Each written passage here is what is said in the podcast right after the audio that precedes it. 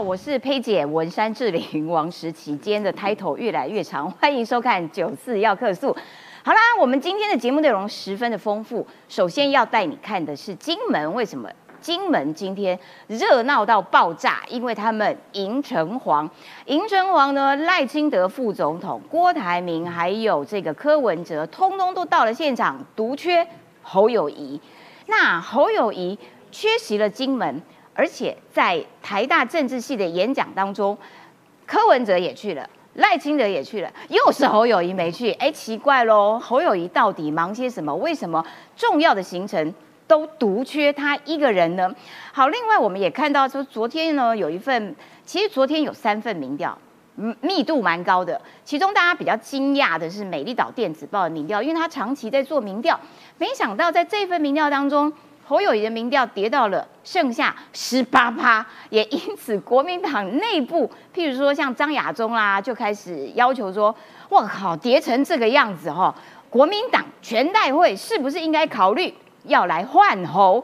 那所以国民党内部会不会也紧张说怎么办？好不容易历经千辛万苦推出了一个前刚独断的侯友谊之后，结果侯友谊啪没有蜜月行情，直接往下坠谷。这怎么回事呢？好，另外我们还要看到，在国际上面哈，中共的军舰经过了台台湾海峡，那结果没想到，经过台湾海峡之后呢，美国的军事专家说，哎哎哎哎，搞清楚，你派这种舰经过哈，你反而容易招致反舰飞弹，哇，那不是弄巧成拙了吗？想要威吓人，结果却自曝其短。怎么回事？另外还要看到中国的部分哦，中国的部分是脸真的是丢大了，因为呢，他们哇，这个大张旗鼓说，你看，这是我们自己研发出来的这个晶片出炉了，结果被人家逮到说，根本不是，那个是英特尔的产品，怎么回事？怎么会这么明目张胆的偷人家东西？待会我们也会有详细的分析。好了，赶快来介绍今天来宾，首先欢迎的是雨潮老师，张雨潮。志玲好，大家午安。还有财经专家邱敏宽，文山志玲好，大家好。还有这个 侯友谊的心腹爱将叶元之，我刚本来想讲文山志玲，讲讲不出口。大家好，好，再来欢迎我们板桥的新北市议员三年魔一志玲好，各位观众朋友大家好，很好，今天的来宾三位都可以加五分，只有叶元之扣五分哈，好吗？来，我们一开始就要来看热闹的金门，今天金门超热闹。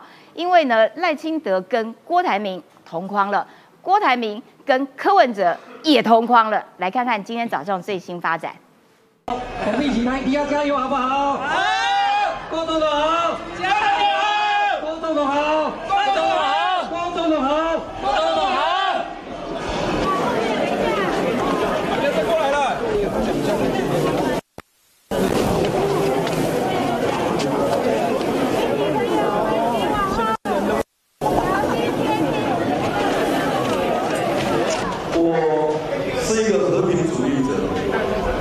是一个民主万岁者但是我们要清楚，和平不是用选择你就有办法得到。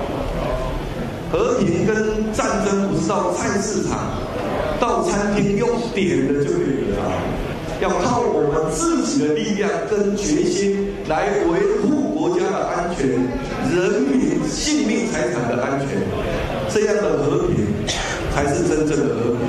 我也同意啊，赖部讲的啊，这个和平啊，必须要争取来的和平呢，大家都能够共赢。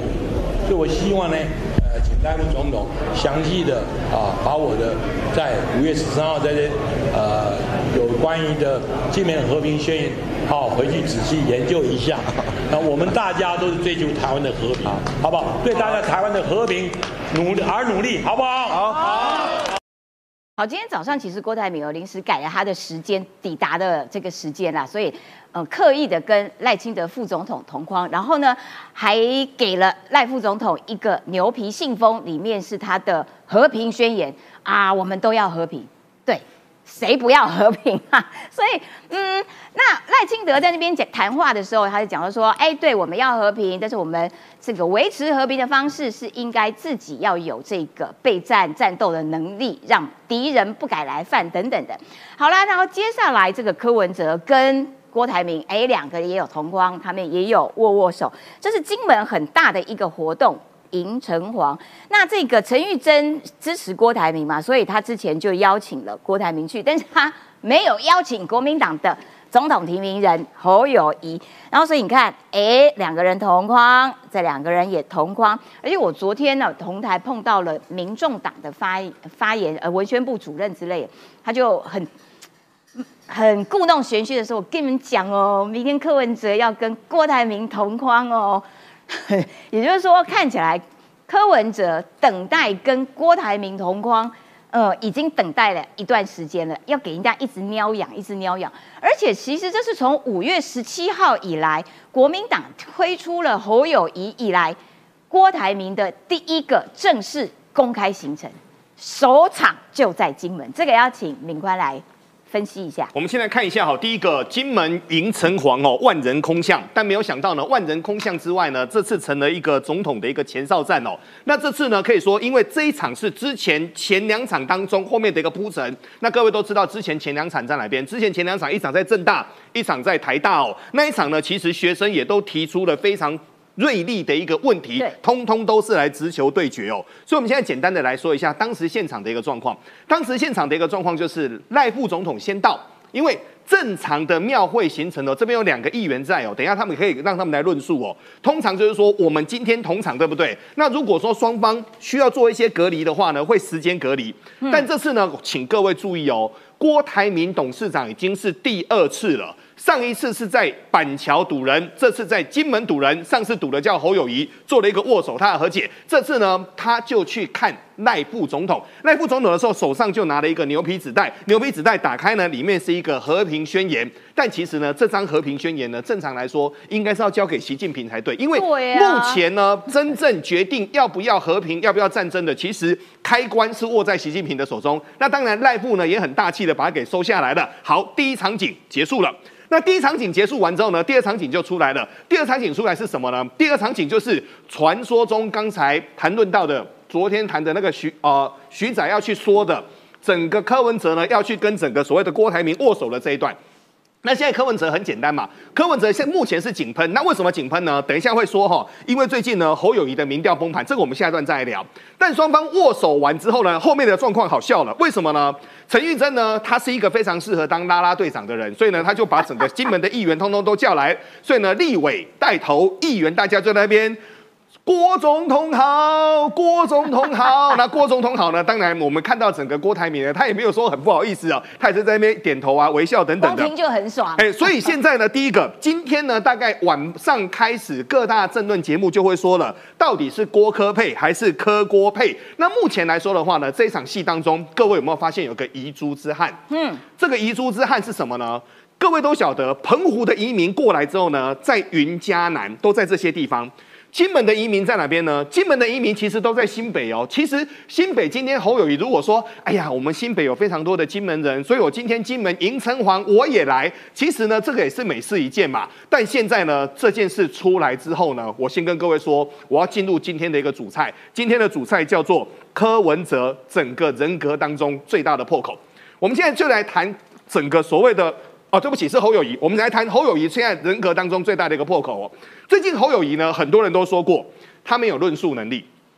那这个很多人都说过了，我们就不讲了哈。论述能力现在是没有的，整合能力，各位记得吗？当整个两大天王都在正大、都在台大接受整个学生们的一个尖锐的一个拷问的时候，那时候侯友谊跑去哪边呢？侯友谊跑去高雄，跑去屏东。那跑去高雄，跑去屏东，现在问题就来了。有开出一朵花来吗？现在他去高雄，他说太重要的，我没有办法去整合整个所谓的高雄，没有办法整合屏东的周点论，所以呢，王金平我一定要拜访，周点论我也要拜访，就跑去了嘛，对不对？问题是去了之后没开出一朵花来。目前王金平他也不接竞选的总干事主委，他也不要。那目前呢，周点论呢，周点论就说该我们帮忙，我们也帮忙啦。但是目前来看很困难。各位有整合出一朵花来吗？但现在呢，我发现最大的问题出来了。各位有没有发现，每次的侯友谊遇到了整个大场面的时候，到底是因为他太害羞？还是他担心，还是他太担心他的本职学能不够会被打穿？各位有没有发现他都在闪躲？嗯，他都在闪躲，这个是让我最担心的一点。为什么呢？我们今天选的是一个领导人，领导人，你说你的口才不好啊，我们也接受；你说你的论述能力不好，你可以后面慢慢的训练。你说目前没有办法整合南部的势力，整个所有的花东的势力不服你，这个你要慢慢的去用你的整个能力来去做化解嘛。但如果说你每次遇到了整个大场面，遇到了大问题，你都畏畏缩缩的话，这糟糕了。到时候遇见所谓的大问题的时候，撞击要怎么办？目前在台大、政大那一场呢，其实台大、政大、金门这个很简单，这个都是所谓的候选人的修罗战场，大家去呢都会尽量的表达自己的一个说法，表达自己的一个所谓的未来，对于包括了两岸，包括了对于和平，包括了对于愿景等等的一个看法。但现在呢，侯友谊一句话。叫空心大老官，因为他现在很糟糕的一点是，你要论整合没整合，论论述没论述，现在是连胆识都没有。嗯，所以我这一段我要做一个简单的一个总结哦。现在对于整个侯友谊，我们刚好跟各位谈论到哦，这一段要跟各位谈论的重点就是最近侯友谊的整个民调崩盘。那侯友谊民调崩盘之后呢，他所掉下去的民调呢，大概掉六到七趴左右，有一半的市场呢被整个所谓的柯文哲接走，所以柯文哲的整个民调井喷。那井喷完之后呢，很多的中间选民目前都在做观察当中。但我对于整个侯友谊的后事，我个人是越来越担心的。为什么呢？因为侯友谊现在是四大皆空。为什么是四大皆空呢？论述能力空，好，论述能力空，我们刚刚说过了。整合能力目前也是空的。组织现在也是空的，为什么呢？很简单，目前出了整个新北市，出了桃园，出了北北基桃之后，往南走，目前整个所谓的桃竹苗。在整个台中，甚至于往南走，通通都没有组织，中南部的组织也是空的。最后要跟各位说，这是我最担心、最害怕的，能量是空的。为什么呢？今天大家比大场子，所有的候选人通通到，你每次你都出席，然后出席完之后呢，你没到之后，后面你要办一个专场。例如说他没去正大，对不对？正大他后面会办一个专场，所以就目前来说，他只能够在限制的框框当中来做行动。但是当大家正面在做整个对齐的时候呢，他看一看，哦，这顶我可以 calling。输这点话题，我可能会被打穿。他目前他都没有出现。通常我们要选举的人是这样子，就是说你每一张选票都重要，可是你知道自己的弱项的时候，哎，那个部分就应该要补强。那你看哦，在这个校园的总统马拉松，台大政治系办的，台大加政大学生座谈，侯友谊缺席了，赖清德跟柯文哲都去了，直球对决。其实年轻人喜欢直接跟你这个当面。讲清楚，直球对决，不要给我拐弯抹角。那赖清德呢，还接受了台大的这个快问快答，其中有一段我觉得很好玩，就你最想跟谁哪一个呃国际上的领导人吃饭？他就秒回习近平。你跟习近平吃饭干嘛？哦，我要劝他放轻松啦，哈，压力不要那么大啦，哈，人民福祉最重要。我觉得回答的还蛮不错的。那可是当这个年轻票本来就偏少的国民党和侯友谊，你不去进入校园跟这些年轻人直球对决的话，这也难怪连这个我以前的老同事黄伟汉都要说。哎呦，糟糕了！你要是被年轻人觉得你是一个无聊的路人甲的话，那你就很难翻身。这是侯友谊应该要注意的地方。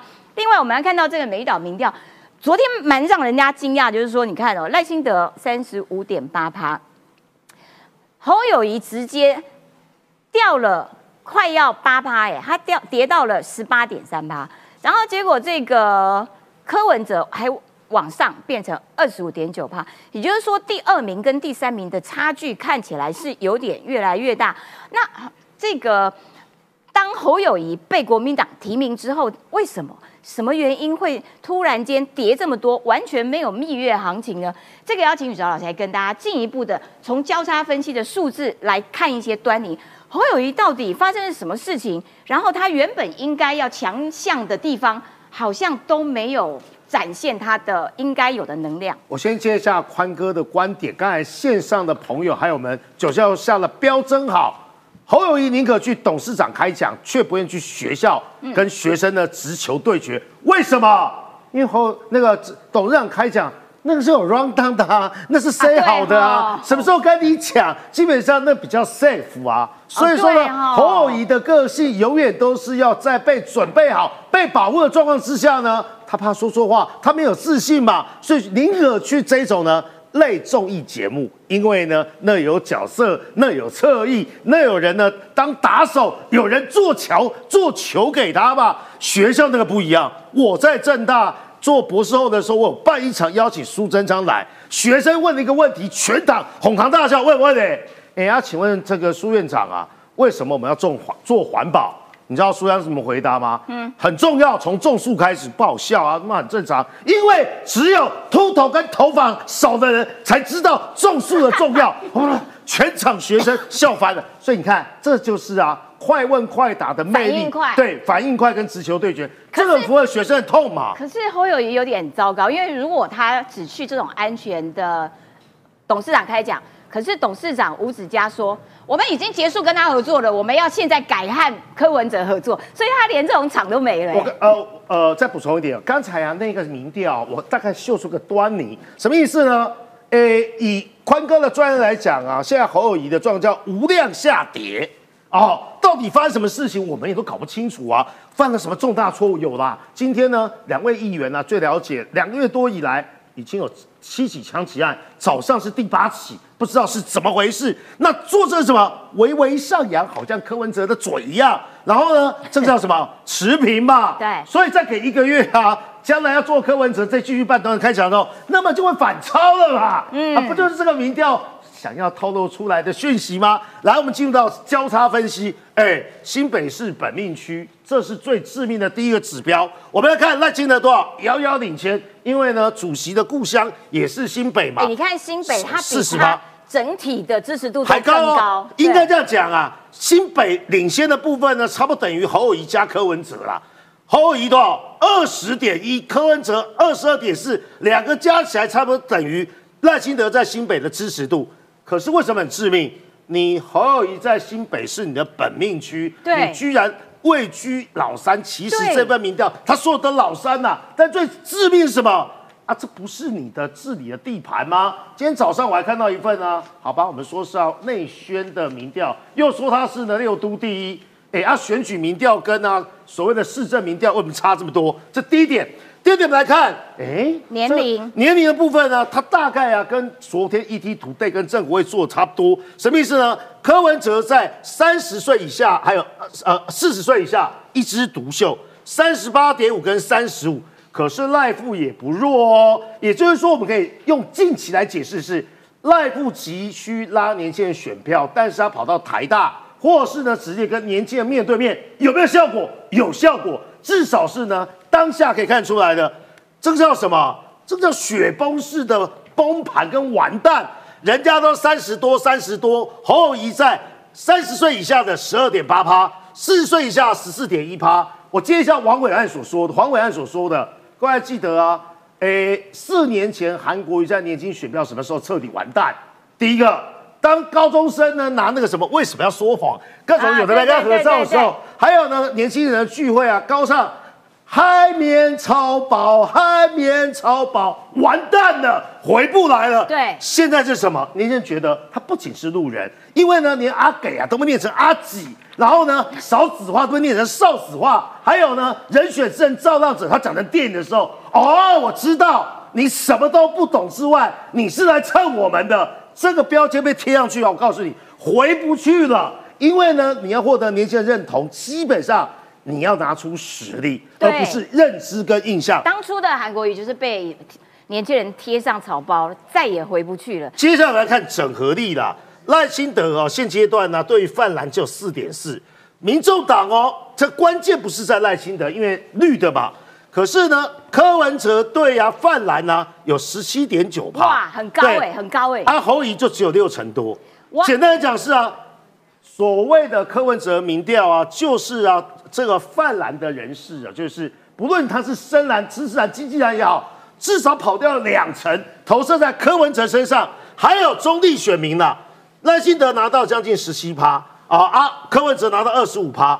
简单来讲，中间选民这是什么？这也是啊，柯文哲基本盘。柯文哲长期操作什么乐色不分蓝绿的哦，好像呢他才是啊中道理性，这是柯文哲啊的强项。可是侯友谊，如果我们说这叫中间选民的话，侯友谊就十三点三趴哎。另外一个指标是啊，我们可以说这个是中间选民之外，仇恨值的概念嘛。你的支持度越高，代表你的仇恨值越低；你的支持度越低，又代表仇恨值越高。侯友谊啊，基本上草包不获得中间选民啊青睐之外，你仇恨值啊可能很高，高到呢你又是三组人之中最低的。所以呢，综上所述，侯友谊现阶段该怎么办？不知道。我现在把球抢一下，主持人应该是要 take 下叶元之吧。等一下再给原之回答，就是说看到这样子的民调以及他的交叉分析，侯友谊在他应该要强的地方却弱了，这件事情造成的落差就会很大。那因为侯友谊仍然是新北市长，就要请这个板桥的议员摩一来跟大家分析一下，为什么为什么他在本命区新北的支持度这么的低呢？当然呢，因为整个新北市现在的治安状况，我相信很多人都看得到啦。从呃四月份开始哦，连开一个半月哦，哇，开了八十八枪哎，开了八十八枪这么多哎，一个半月哦。你从四月份哈，四月十九号是板桥枪击案开了几枪？开了十一枪啊。四月二十号土城的枪击案开了五十一枪，再来四月三十号的巴黎。巴黎的枪击案也开了四枪哦，光四月份，四月十九到四月三十号这一段期间，你看就三次。好，五月份，五月十号在五股行刑式枪决，这个大家都有看到。再来五月二十八号，好，最近期的三峡枪击案开了几枪？开了六枪，直到今天凌晨五月三十号，三重枪击案。十三枪，我们新北市到底怎么了？昨天三峡，今天三重，怎么回事？怎么会这样子？而且当时候我在总咨询，还有问侯市长说，如果新北市还有在发生枪击案的事件、治安事件，你要怎么办？哎，他说一个歹徒都不放过，事情如果发生了，一定要解决。请问侯市长有解决吗？没有解决啊！而且他总是很霸气的说：“我是警察出身，我跟黑道势不两立。”对，都什么时候了，他还要这样子烽火连天的，他还要保自己的局长？哎，嗯，我就觉得侯市长你未免也太太夸张，而且也太可笑了。你说治安是你最关心的事情，但现在治安发生什么事，那也难怪为什么他新北市会掉了这么多的民调嘛。的确，现在看起来国民党的战术哦，就是不断的攻执政党的内政。啊，治安很差啦，哇，诈骗很多啦，这个不好啦，那个也不好啦，缺人才，缺缺这个，缺那个啦。可是同样一份这个美丽岛电子报的民调，因为他每个月都会做这个信赖度，就是施政满意度啦，对于总统啦、院长的这个信赖度，这个模拟也要跟大家分析说，那国民党这样强打民进党执政党的内政，效果到底好不好？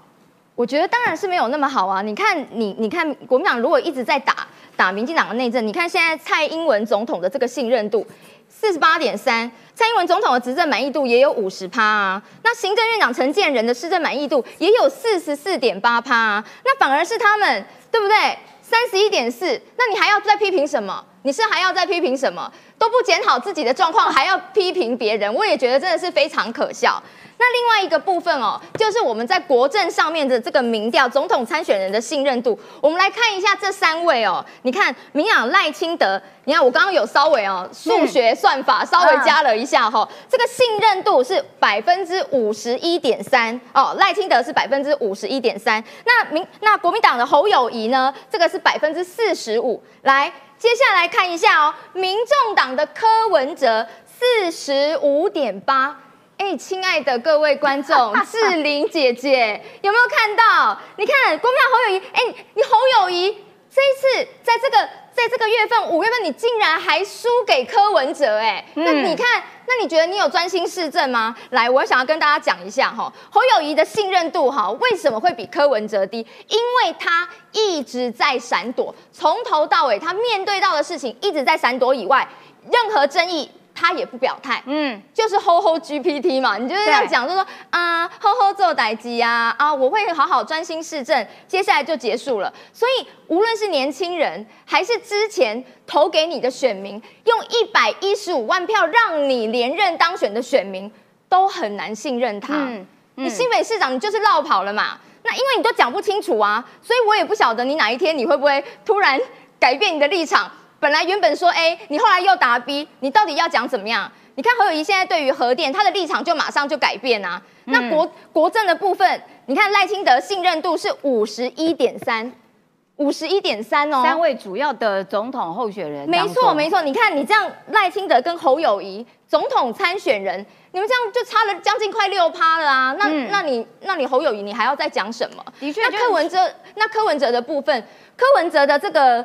我觉得蛮有趣的啦，他的这个不信任指数是最高的啦，他高达二十三点五啊，这个我也觉得是蛮有趣的，代表说相对于侯友谊的这个讲不清楚，柯文哲其实在呃，不晓得大家有没有在发现说，在两岸议题上面表现的最明显，这是三位当中哦在两岸议题中最轻中讲两岸一家亲的这个，在三个人当中只有他两岸一家亲哦，最敢讲的，，对，最凶搞共哎，然后、嗯所以柯文哲为什么不信不信任度最高？我觉得是就是有他的道理在啦，因为你民众就是。就是看到啦，最亲中两岸一家亲都是你讲的啊、什么话你都说得出来，比较摇，他比较摇摆，比较不是这个价值。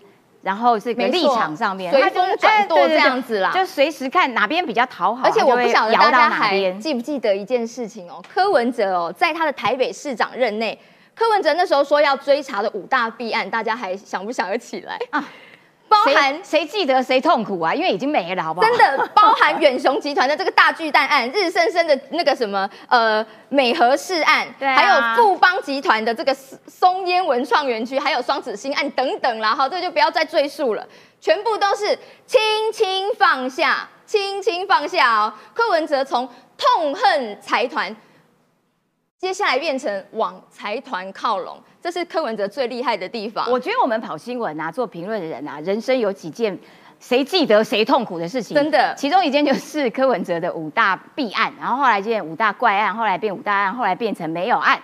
另外一个事情就是马英九说，我要是做不到六三三，我要捐薪水。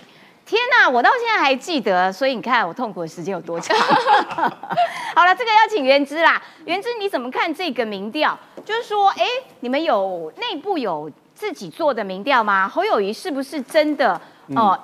趋势上面是往下滑的。我先讲美一岛民调，因为刚刚大家的评论都是根据美一岛民调了。对。但我觉得美一岛民调有一个失政的地方，就是他所做的调查里面，国民党的支持者非常少，比民众党还少，哦哎、大概只有十三点六。民众党的支持者居然有十三点九，哎，所以这个民调里面，我们国民党的怎么做出来比民众党还低？嗯，所以我觉得这个失真，但我我不是怀疑他作弊啦，而是说可能是我们国民党的支持者，因为这一这一波之前征召的过程当中花的时间比较长，所以呢就倾向于不想要表态。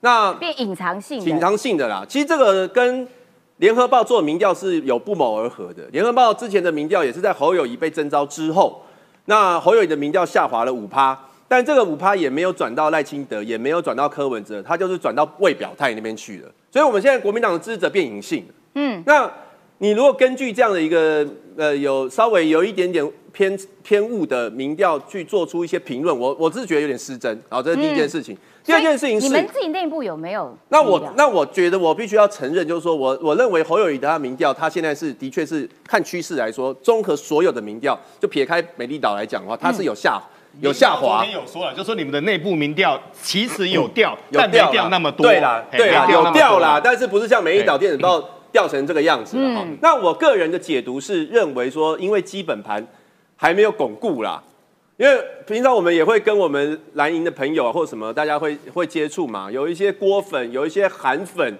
现在都还没有回归嘛，然后再加上会回归吗？你看郭台铭今天是是跟柯在金门呢，那侯为什么不去嘞？侯不是他要去拉拢郭啊，不是吗？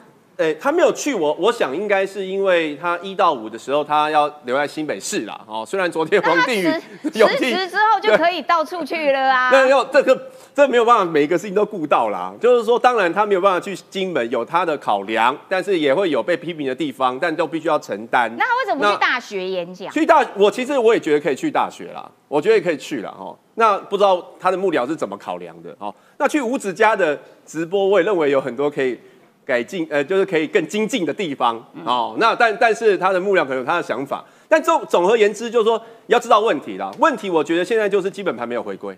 那基本盘回归两件事情，第一个锅粉韩粉比较感性情绪的部分要要把它处理好。第二件事情是要提出一些论述，这些论述是能够让我们原本的支持者愿意接受的。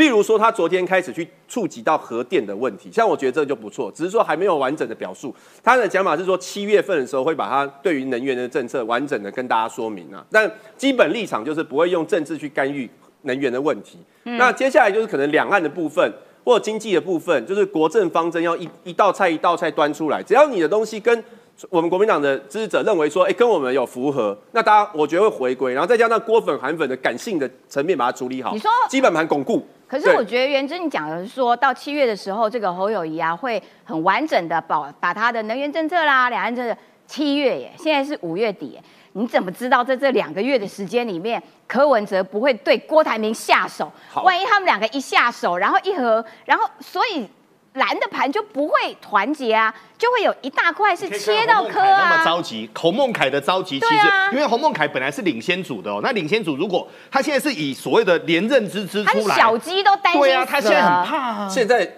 现在现在五月底而已啊，明年一月十三号才投票。这是你真的心里的话，你要选哦，那你要选、如果哦。郭如果郭董或大家都可以回归，那我觉得这就只是过程啊，哦，那所以大家给他一点时间。那我从刚刚那个美丽岛民调的，嗯。就是虽然我认为有点偏误，但是还是看到有比较有利于侯友谊的数据嘛，哦，嗯。比如说大家可以看一下，嗯。嗯，这个是二零二四年选总统绝不愿意投给谁。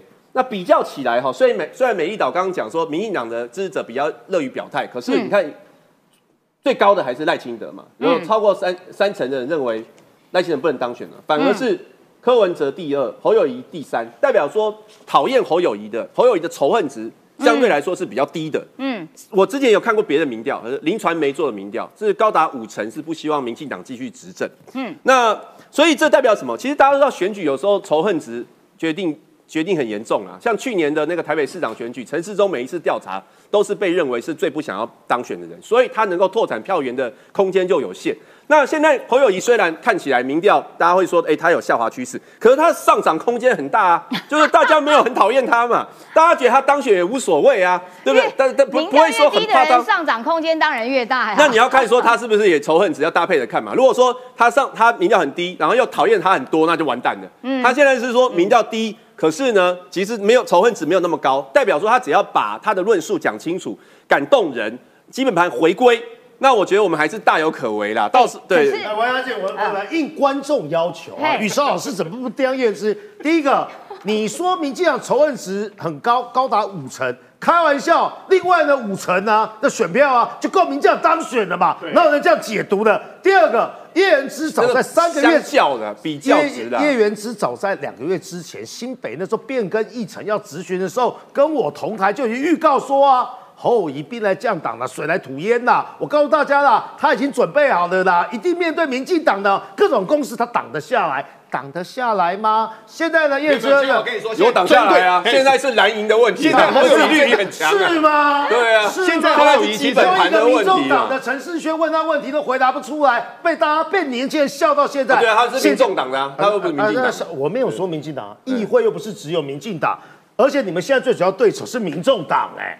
好，接下来他在预告说哦，将来两个月之内，我跟各位说了，不要两个月了。侯友谊哦，跑去正大演讲的时候，如果我有时间，我现场去看，我提问，看他敢不敢回答。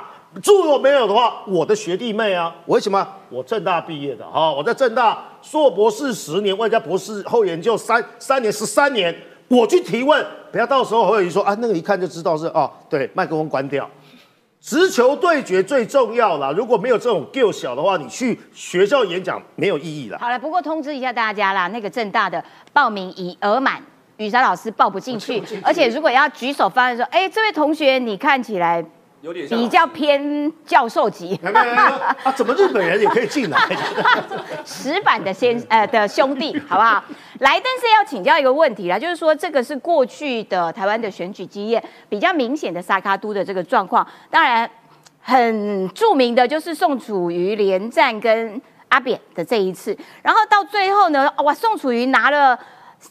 蓝营，他挂五党籍，其实他的票基础都是蓝营，他拿三十六点八四，然后反而的确会有弃保效应。连战当时国民党做做了个假民调，被宋楚瑜讲了，哇，然后讲了好多年，好，结果被弃的就是连战，只剩下二十三点一趴。结果这个弃保一发生之后，陈水扁三十九点三趴就当选了。另外最近的一个就是去年底的新竹市长选举，国民党的林根仁。被气得超干净，只拿到了十八趴，这就是最近侯友谊在美丽岛电子报这个民调，然后当选的这个气保一发生了之后，沈惠宏的三十五点六八也没办法，高鸿安就当选了，拿到了四十五点零二趴，所以现在看起来国民党内部已经有人开始说，哦，这样下去不行，这样下去不行，只要这个侯友谊跌到一个救不起来的状况的话。然后呢，蓝营的盘如果被柯文哲真的蚕食鲸吞，一直吞，越吞越大块的话，弃保恐怕真的会发生。所以党中央必须考虑七月全代会是不是要考虑换侯，到底有没有这样的气氛？原子讲一下啦。我我跟有没有可能？第一个，我觉得绝对不可能换侯，真的吗？绝对是因为国民党在八年前换柱，其实那个后遗症到现到现在都还在。嗯，现在你看哦。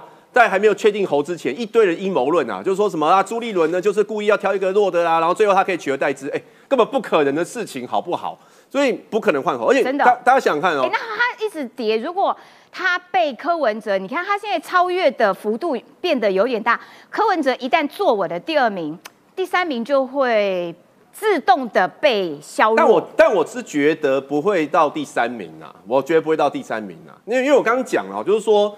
现在侯友宜的民调没办法往上，是我们自己蓝蓝营的国民党的问题嘛？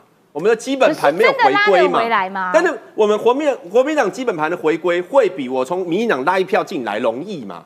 所以赶快当务之急是先要巩固基本盘。那只要把基本盘巩固了，我觉得第二名的位置是非常稳。然后再上攻，要应战，要啊要啊要啊！那侯友谊什么时候要去拜访一下郭台铭，以及安抚一下郭台铭的支持者？哎，什么时候哦？就我了解，都都已经流成这样了，有讨论啊，就是说他有当然是很积极的想要去跟郭台铭碰面嘛。那那中间也有请很多人帮忙安排，这个结果这么积极，自己民调还跌到十八，大家不用怀疑他想要。郭台铭又跑去跟柯文哲同台，那郭董现在就情绪，其实我还没有化解嘛，你要给他时间嘛，对不对？其实我个人对侯友谊是非常担心的。我们现在说哈，三分天下，三分天下很简单，我必须要 range 挂挂在二十五到三十之间。那这个时候呢，我还有发言权，至少我不要领，我不要输领先群太远。可是现在呢，侯友谊的状况已经落入了所谓的最糟糕的所谓的下部循环。他落入下部循环的时候，第一个他先到落到二十五到三十这个区块。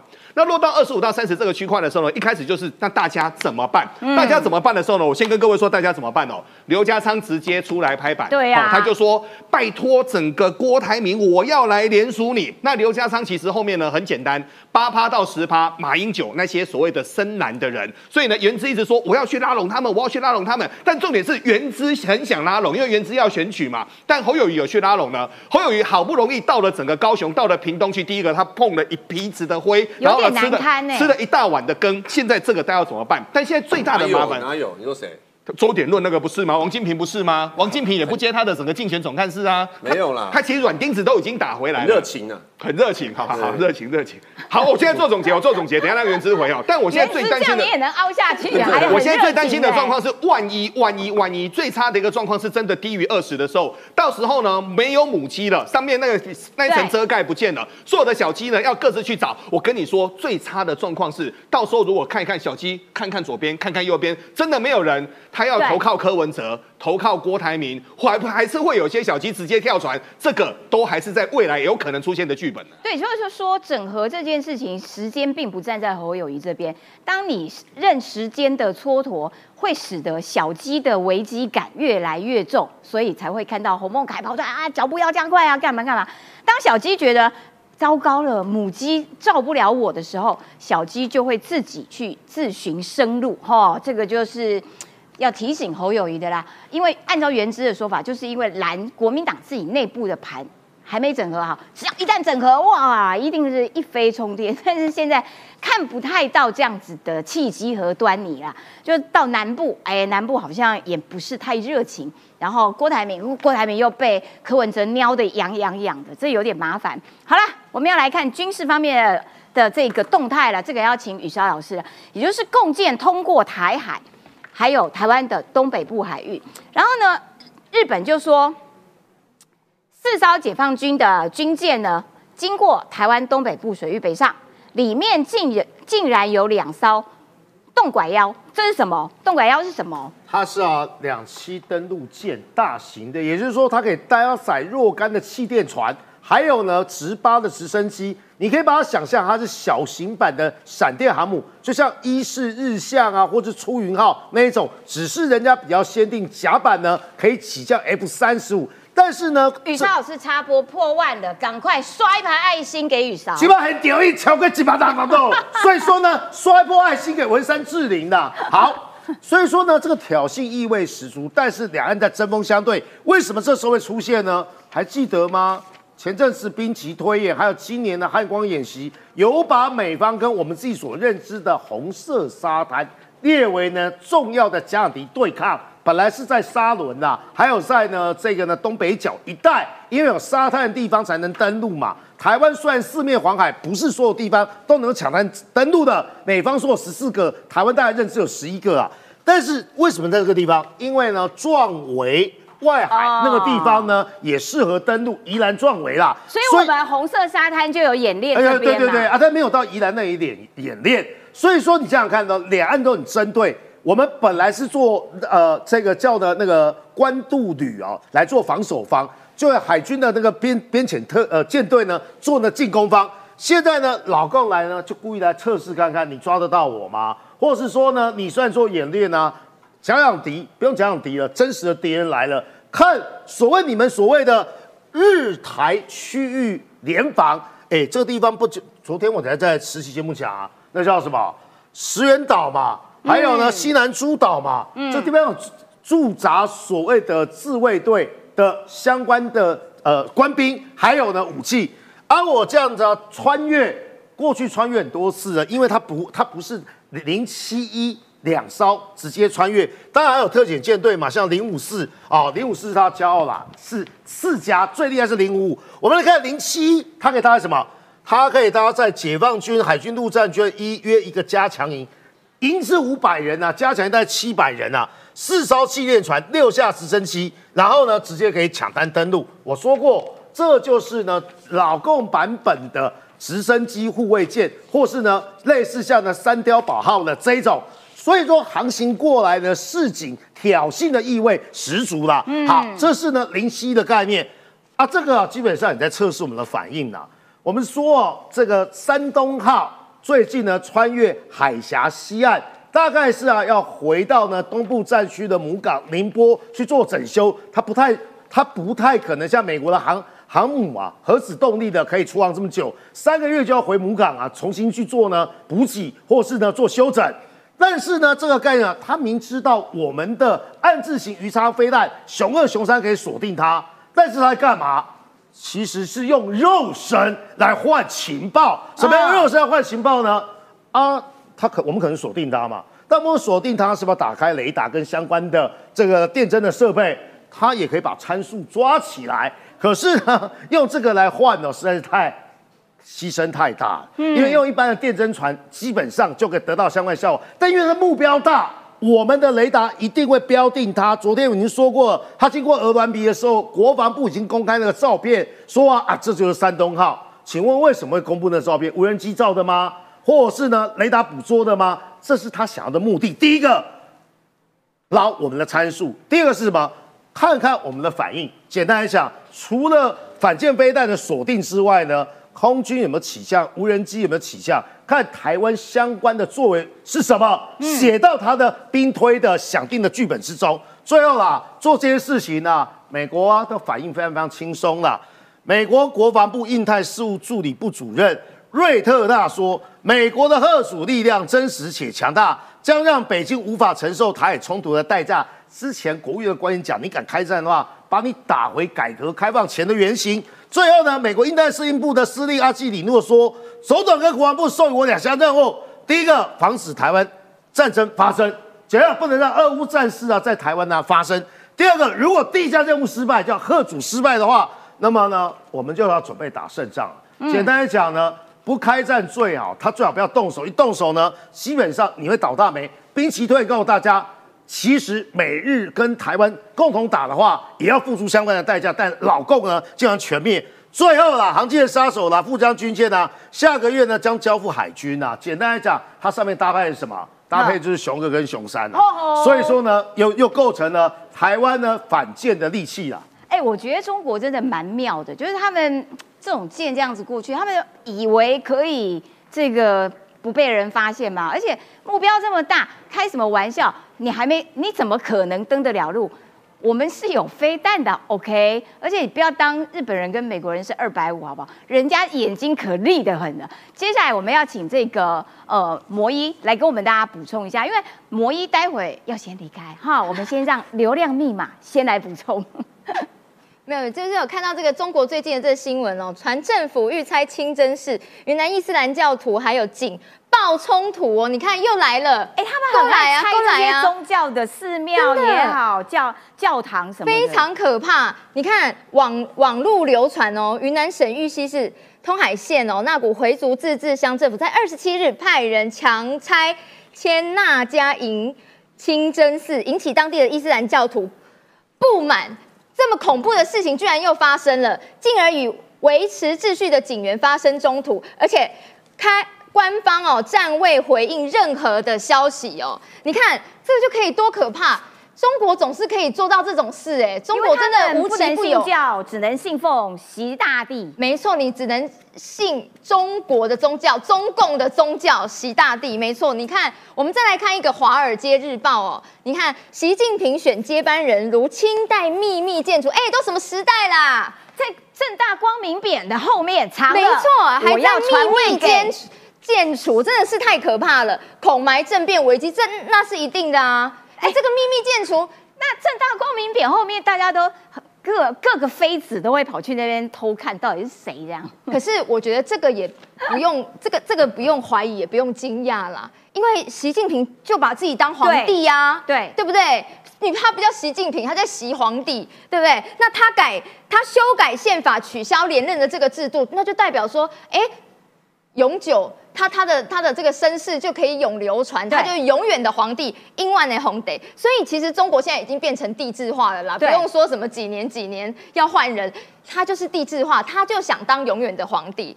而且历史上皇帝选任这个接班人，哎，哪哪一个不不是独自独自决定的？对对不对？那现在是不是习近平自己决定？你自己要做多久？爱做瓦固的做瓦固，对不对？这个不是习近平的风格吗？对不对？这本来就不是民主，这是帝制嘛。而且刚刚我们讲到了这个强拆清真寺，它其实就是一个中国化的表现。这个中国进行非常久，哎，你看把汉人移民过去，然后在教育营压制母语这种问题，而且还要改学汉语哦。当时候是不是还请这个这个新疆那边的，对不对？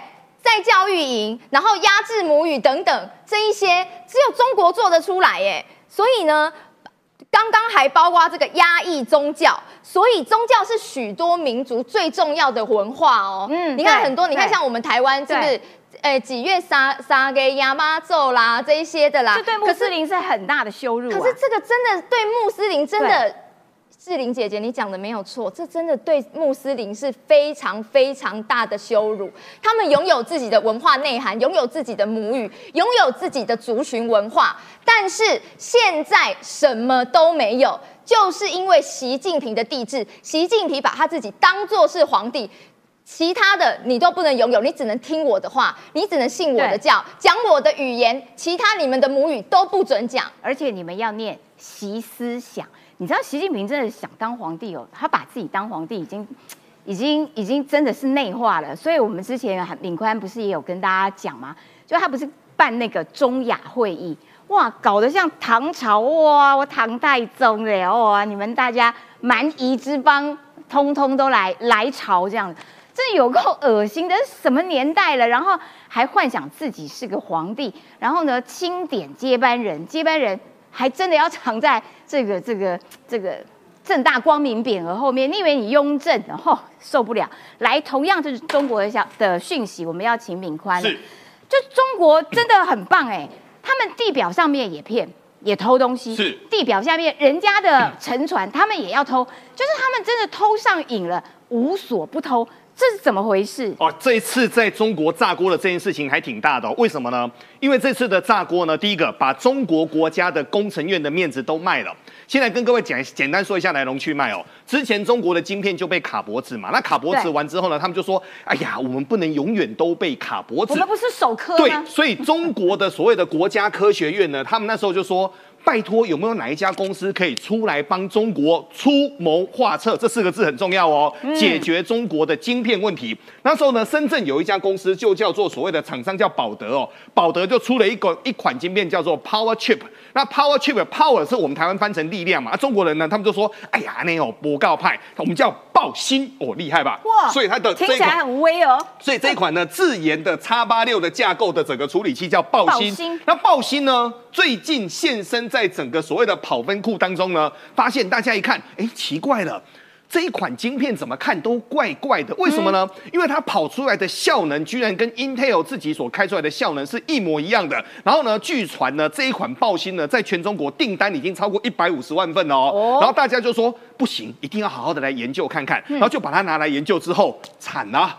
发生什么事呢？原来他们就把 Intel 之前的镭射标磨掉，然后呢贴上自己的标，然后贴上自己的标就说说这个是我们中国做的，我们好棒棒。但重点是你拿了中国政府的补助。然后政府补助完之后呢，现在工程院的整个这些所谓的院士们跟你拍胸脯，拍胸脯说我们现在呢不会被人家卡脖子了，这家公司帮我们出谋划策，好棒棒。但现在被抓包是 Intel 的产品，哎，这很夸张，是中国的工程院哎，这是官方的哎，没有错所以官方就直接直接偷东西，直接说谎。没有直接把镭射标盖着，这个是很夸张的事情。但重点是，他们还可以大张旗鼓，以为不会被发现，后面才发现这种所谓的宝德的自主开发的叉八六的处理器，根本就是所谓的贴牌贴牌产品。这个是第一个麻烦哦。但现在呢，第二个麻烦我们再说哈、C 九一九哇，只闻楼梯响，不见人下来。哦，中国自制的厉害啦！大概在七年前哦，我到马来西亚去哦，那时候呢，他们马来西亚当地的人说，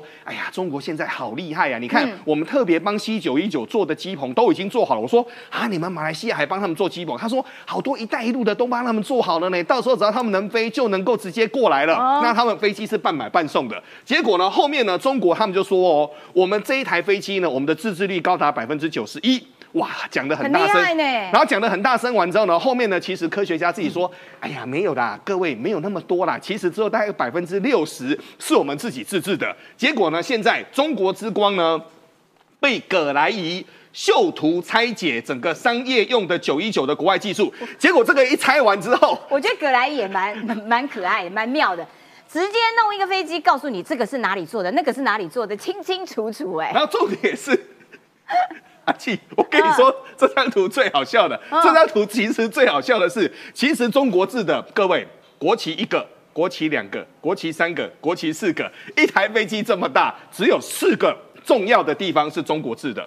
而且这些中国制的地方都不是最重要的地方嗯，飞机其实最重要，包括了机壳啦、线控啦，包括了发动机等等。对这一台发动机呢，中国一直想要自制，但是一直做不出来。目前是美法共同来做的，所以呢，葛莱仪秀出这张图来之后，现在这个要怎么办呢？但现在呢，其实呢，其实直接打脸呢。其实现在其实最大的麻烦是中国各大商业公司，为什么呢？中国各大商业的航空公司呢，现在是战战兢兢的买了九一九之后，然后小心的飞，为什么呢？小心的飞因为因为为什么小心的飞呢？因为这一台飞机之前试飞过很多次，把把出事，啊，还好这次还好这次试飞从整个上海飞到北京已经。顺利的降落了，哦但我个人认为啦，这一台大概以后只能飞中国的国际线。嗯，大概没有办法出现在所谓的外国线当中。嗯但最近呢，中国呢真的是没有钱了，为什么呢？武汉政府居然罕见的开出了所谓的催债名单哦。各位，你去想想看，过去的政府是高高在上的，怎么会现在出直接出来要催债呢？而且这个催债呢，你说里面很多钱吗？其实也还好，大概就三亿人民币左右哦。结果一招哇，招了两百五十九家，这个可以确定一件事情哦。其实过去三四个月以来，我们一直跟各位追踪，包括了整个经济的状况，包括了获利的状况、电动车的状况、手机的一个状况。嗯，中国的经济现在有点摇摇摆摆了。而在整个上个礼拜，最重要的是，连中国的所谓的三大电信公司都要变相减薪的时候，所以可以确定，第一个，他们目前的地方政府是真的没有钱了。哦那没有钱很简单嘛，没有钱的话，其实就是四个字：开源跟节流。所以呢，去讨债。这个算是一种开源，开对不对源？嘿，这算是一种开源。那现在呢，更好笑的是，中国现在真的没有钱啊。后面想一想，哎，头皮抓一抓之后，过去“一带一路”我们全世界撒了很多钱呐、那撒了这么多钱，现在可不可以去把它给要回来呢？可是呢，在我们过去金融业，啊在我们过去金融业有有一句话，银行呢什么时候借你雨伞呢？天气好的时候借你雨伞，什么时候会跟你收伞呢？下雨天的时候会跟你收伞。所以现在哎，这样很那个，因为“一带一路”很多国家其实都他们都蛮穷的。对哎，巴基斯坦、肯亚、辽国、蒙古、上比亚等等十几个穷困国家，这些都要还钱。然后现在呢，到底要还或不还，这个都是一个非常大的一个问题哦。但刚才呢，其实摩伊有谈论到，目前云南在拆所谓的清真寺，对不对？我仔细去看一下，其实那些清真寺啊，都在市中心。土地其实很值钱，那当然呢，现在他们就是要土地要做活化，哦原来如此嘿要把土地做活化。好，各位，整个人民连信仰的所谓的自由都没有，对不对？可是我们来看当高干真是开心哦。最近呢，有一个中国的一个高干叫左国栋，这个左国栋呢，据传呢，白天哦，他每天都是穿着这种所谓的厅长服哦。他们中国大陆共青团有那种厅厅长服，然后到各地去之后呢，他每天都是眉头深锁这样。据传他每天白天都忧国忧民，想不到呢，白天只限白天。白天忧国忧民，但是晚上呢美女如云，为什么呢？最近呢，他们就有一张图跑出来之后呢，想不到呢，这位年轻有为的高干，居然旁边有多名女子在做整个喝酒啦、唱歌啦、玩骰盅啦等等的，所以呢，只能再跟各位说一句哈、在中国当官真好，但现在中国的经济往下走，对现在呢各地都在要钱。要得到要不到是一回事。今天小米又开出了最新的一个公告，营收又往下衰退了百分之十九。目前的中国的整个经济状况可能是断崖式的往下。哦，断崖式的、雪崩式的下滑，嗯，这是中国现在的状况。刚刚我们还有一个这个关于这个军事方面的，这个雨潮老师要来跟大家讲解，就是说中国跟菲律宾在南海互相较劲，而且美日菲的海警部队首次要进行三方海上演习，而且我这边爆一个料，其实台湾跟菲律宾的海警也前一阵子也刚一起联合演训过，但是这个事情通常比较低调啦，所以我们的官员都没有在公开证实。也就是说，其实菲律宾跟台湾以及菲律宾跟美国、日本，其实那个联合的演训都是固定的行程在做。对，这两个新闻合在一起啊，就告诉大家，中国的海上民兵灰色作战，让菲律宾烦防防不胜烦，甚至非常烦。你会发现在牛二礁这拍出来是啊，开玩笑啊，你这不是亲门踏户吗？整个海面上放眼过去啊，全部是他的海政船，要不然就是海上民兵，我们简称叫小男人。好。啊，放什么东西做仿制？各位有看过看过超级战舰吗？如果看到超级战舰的时候呢，日本啊不能说的秘密，外星人打来了，雷达被摧毁了。结果呢，日本舰长说，我们还有一个方法可以抓到外星人的船，什么？如果你有看过超级战舰的话，海上浮标，因为呢，哦海上浮标放在地方，船只要开过去啊，就会掀起浪嘛。啊，更何况啊，那个吨位如果大的话呢，会非常明显。那海上浮标上面无线电啊，跟相关的通讯设备传回来呢，所谓呢军事指挥中心就知道有哪些船装过呃穿越过去。所以干嘛做这个呢？第一个，我宣示主权，这是我的所有，在那边丢这种呢所谓的浮标，很正常吧？第二个，一是政治考量，二是军事考量。老共会反介入，对不对？第一时间呢，也是把人家 C 4 S R 给打掉，让你变呢看不到、听不到的海伦凯勒。这时候怎么办？我这海上浮标，哎，科幻片呐、或是漫威的东西啊，有时候变真的。也就是呢，你的什么航空母舰呢、你以为我雷达都坏掉了？但那海上浮标基本上只要有重力、有波浪，我还是可以把你抓住。所以说呢，哎，看过超级战舰的朋友呢，回去可以再翻一下这个剧情哦。啊所以呢，你有你的阳关道，我有我的独木桥，嗯这告诉大家宣示主权、军事战略的战术的做法非常非常重要。好，这是这样的说法。前共军参谋姚晨说，我常看他的文章哦。美菲联防条约并不包括南海岛礁的争端，只要中国不打菲律宾本土，美军呢就不会参战。这个哦，就是啊，你完全没去看啊，美菲啊所谓的联合宣言，或是美菲啊这个、呃有美日安保嘛，有美韩呃共同防御条约嘛，嗯。有美菲共同防御条约啦。这个状况跟啊当年的台美就中美共同防御条约很像，什么意思呢？他在测试，因为里面真没办法南海的岛礁，对就好像中美共同防御条约的时候呢，老公你在测试说，哎啊，这个中美共同防御条约，那没有那里面只写台湾跟澎湖，没有写啊金门跟马祖，所以他发动金呃八二三炮战。